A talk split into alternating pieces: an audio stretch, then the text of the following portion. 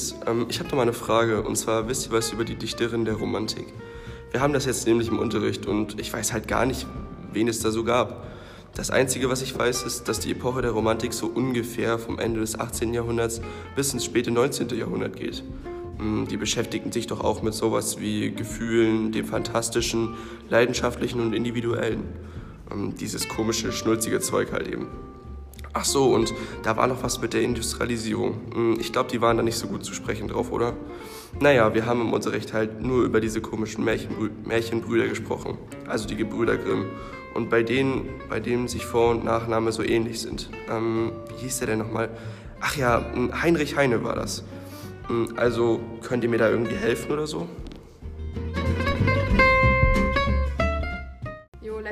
Deutsch haben wir uns damit ähm, tatsächlich auch beschäftigt und jeder musste sich so ein bisschen über die Frauen aus der Romantik informieren. Jolien, wen hattest du da eigentlich nochmal? Ich habe mich mit der Schriftstellerin und Dichterin Caroline von Günderode beschäftigt. Sie führte ein sehr außergewöhnliches Leben.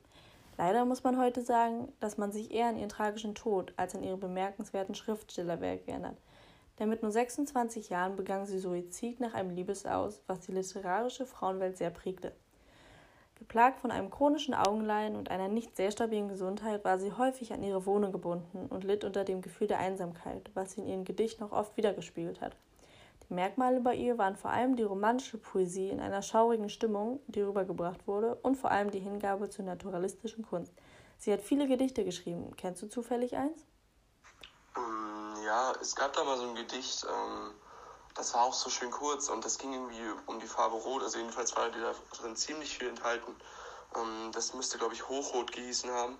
Und das ging ungefähr so, ähm, du innig rot, bis an den Tod soll mein Lieb dir gleichen. Soll nimmer bleichen bis in den Tod. Du glühend rot soll sie dir gleichen. Genau, so wie du schon gesagt hast, es ist ein sehr kurzes Gedicht und es kommt oft die Farbe Rot vor, denn sie benutzt die Farbe als ein Synonym der Liebe. Trotzdem beinhaltet es viele romantische Aspekte. Man muss aber sagen, dass Caroline in dieser Zeit ähm, gelebt hat, wo Frauen sich nicht wirklich öffentlich äußern konnten. Deswegen hat sie ihre Gedichte unter einem Pseudonym geschrieben, was Tian heißt. Ähm, vor allem entfremdet sie sich vom Alltag durch ihre Fantasie in Gedichten und vor allem mit den Hauptthemen Leben und Tod. Auch für die Romantiker die übliche Todesfaszination ist vor allem bei ihr das sehr präsent und das ist auch damals sehr aufgefallen. Zugleich thematisiert sie auch die Existenzbedingungen und die Wirkungsmöglichkeiten der Frauen ihrer Zeit und zählt daher zu einer der ersten Vertreterinnen der Emanzipation. Ein Zitat von ihr war: Ich habe keinen Sinn für weibliche Tugend, für Weiberglückseligkeiten.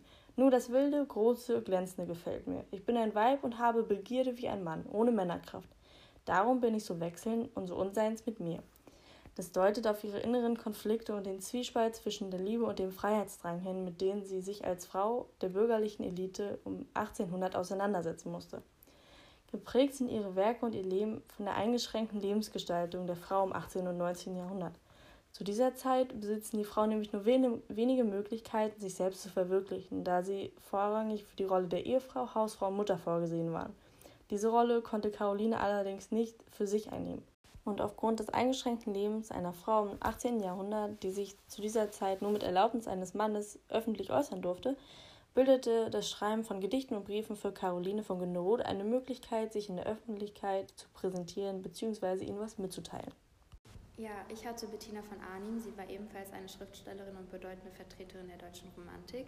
Sie lebte von 1785 bis 1859. Im Jahre 1804 begann sie schon ihre Freundschaft und den Briefwechsel mit der deutschen Dichterin Caroline von Günderode. Und im Alter von 22 Jahren begegnete sie das erste Mal Goethe in Weimar, also 1807.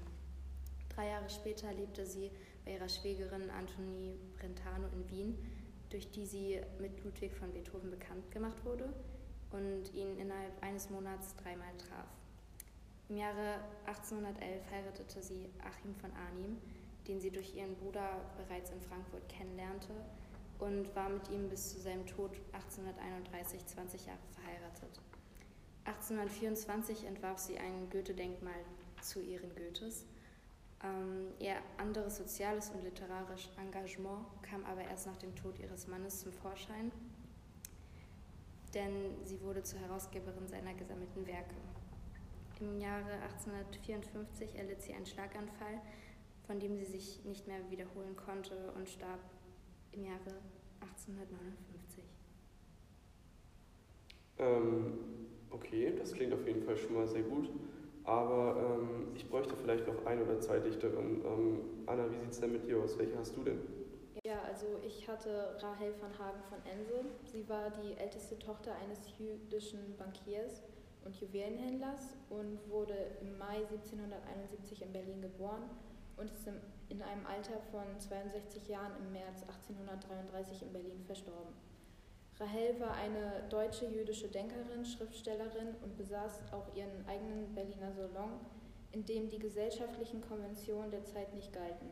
So kam es dazu, dass sich Schauspielerinnen mit adligen Dichtern und Denkern der Romantik treffen konnten, um dann mit ihnen über Literatur, Philosophie und auch Kunst diskutieren zu können. Die Berlinerin begeisterte sich sehr für Literatur, aber auch für neue Wissenschaften. Da sie als Frau nicht studieren durfte, bildete Rahel sich selbst durch das Lesen der wichtigsten klassischen und zeitgenössischen Literatur, dies sogar oft in der Originalsprache. ähm, in, in, ihrem Salon wurde Rahel für ihre geistreichen Konversationen und ihre klugen äh, Urteile verehrt. Rahel durchlebte in ihrem Leben zwei leidenschaftliche Liebesbeziehungen, die nach längerer Verlobung scheiterten. Sie war eine sehr eigenständige Frau, was man sehr gut an der Leitung ihres eigenen Salons erkennen konnte. Aus diesem Grund hatte Rahel eigentlich ein sehr kritisches Verhältnis zur Ehe und erhoffte sich durch die Heirat der Erniedrigung und dem Unglück ihrer jüdischen Geburt zu entkommen. Im Jahr 1814, als Rahel 43 Jahre alt war, heiratete sie den 29-jährigen 29 Karl August van Hagen von Ense, Karl war ein preußischer Diplomat am Badischen Hof in Karlsruhe und da sie getaufte Jüdin war, wurde Rahel nicht zu Hofveranstaltungen eingeladen. Aus diesem Grund waren die Anfangsjahre ihrer Beziehung schwierig, weswegen sie 1819 zurück nach Berlin zogen, wo Rahel und Karl dann zusammen einen Salon führten, der wesentlich konventioneller war als Rahels erster. Während ihrer Beziehung lernte Karl, dass er Rahel die, Freiheit, die Freizeit geben musste, die sie brauchte. Außerdem unterstützte er sie in jeglicher Art und Weise, um ihre Arbeit zu fördern. In dem Salon der beiden hielten sich jetzt eher politisch Fortschrittliche auf, was daran lag, dass viele Romantiker sich aufgrund der aufdringlichen und übertriebenen Betonung deutscher Wesensart und ihrem Konservatismus von Rahel abgewandt haben. In der Zeit ihres ganzen Lebens litt Rahel an äh,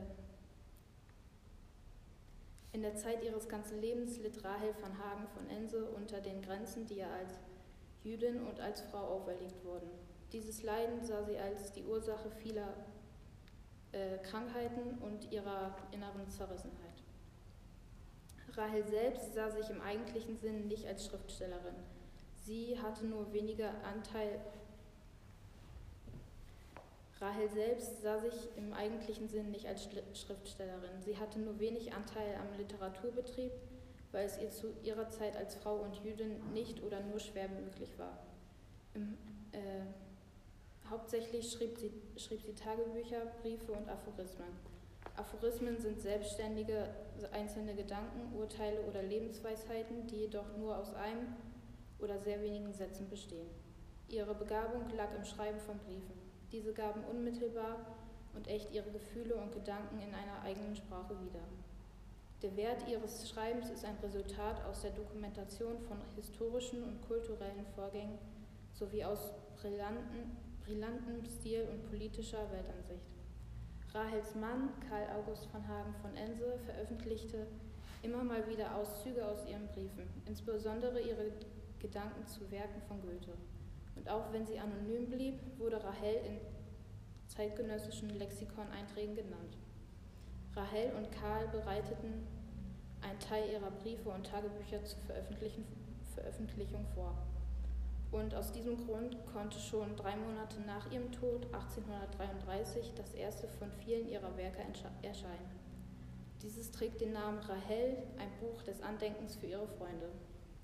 Heutzutage sind ungefähr 6000 Briefe bekannt. Ja. Ähm, ja, genau. Also ich hatte zum Beispiel Caroline Schlegel-Schelling. Ähm, sie war eine deutsche Schriftstellerin und Übersetzerin, die 1763 geboren und 1809 gestorben ist. Äh, und sie galt zum Beispiel als eine der bekanntesten Frauen in der Zeit der Romantik, vor allem durch ähm, viele Briefe, die sie geschrieben hat. Äh, einige Briefpartner von ihr waren zum Beispiel berühmte Dichter wie Goethe, Schiller oder Humboldt. Und innerhalb dieser Briefe konnte man erkennen, dass sie eine sehr gute Beobachterin war und äh, vor allem auch ihren Blick für Komik. Ähm, sie galt außerdem als Muse für viele Dichter und Denker der Zeit der Romantik. Ähm, aber ihre Karriere begann eigentlich erst so richtig, als sie ihren ersten Mann Friedrich Schlegel heiratete, ähm, weil sie mit ihm zusammen nämlich ähm, bestimmte Shakespeare-Übersetzungen veröffentlicht hat. Und später gründete sie dann zum Beispiel in Jena ähm, eine Art romantischen Zirkel, ähm, bei dem Musiker, Philosophen und Schriftsteller Mitglieder waren. Äh, und aus solchen Treffen bildeten sich dann später auch, oder bildete sich später der Salon der Berliner Schriftsteller. Genau, und ihr zweiter Mann war Friedrich Schelling, der ebenfalls Philosoph und auch Theoretiker der romantischen Medizin war. Boah, danke Mädels, das ist übel nett von euch und das ist auch schon viel mehr, als ich erwartet habe. Auf jeden Fall muss ich jetzt gleich zur nächsten Stunde, deswegen ich wünsche euch noch einen schönen Tag und bis später.